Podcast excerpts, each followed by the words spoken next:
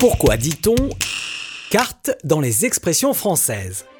Et puisque c'est moi qui décide de la construction de ce podcast, on peut dire que j'ai carte blanche.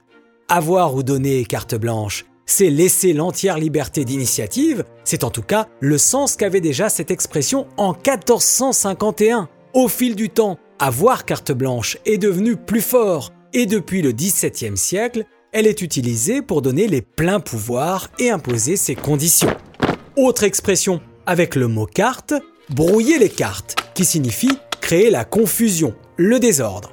Effectivement, lorsqu'on bat un jeu de cartes, on le mélange, et donc au sens figuré, on rend la situation confuse. Hein? C'est tout l'inverse. Lorsqu'on dit je joue carte sur table, là, on joue franc jeu, on ne dissimule rien. Carte sur table, une expression utilisée depuis le début du 19e siècle par tous les joueurs de cartes. Un bon joueur doit savoir cacher son jeu, anticiper les coups, être fin stratège. S'il se précipite et qu'il abat ses cartes, il se dévoile complètement, révèle son jeu pour montrer que la victoire est a priori assurée.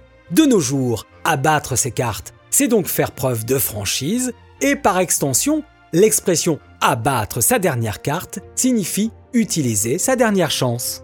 De la chance, justement, c'est ce qu'on a quand on a les cartes en main. Une expression récente apparue au XXe siècle qui exprime bien sûr une position de force. Je contrôle parfaitement la situation, je maîtrise la partie car j'ai toutes les cartes en main.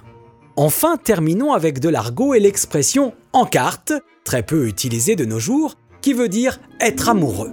Son origine remonte au 19e siècle où les prostituées qui étaient contrôlées, fichées par les préfectures, étaient dites en carte, car elles avaient sur elles une carte de santé, preuve qu'elles étaient suivies par un médecin.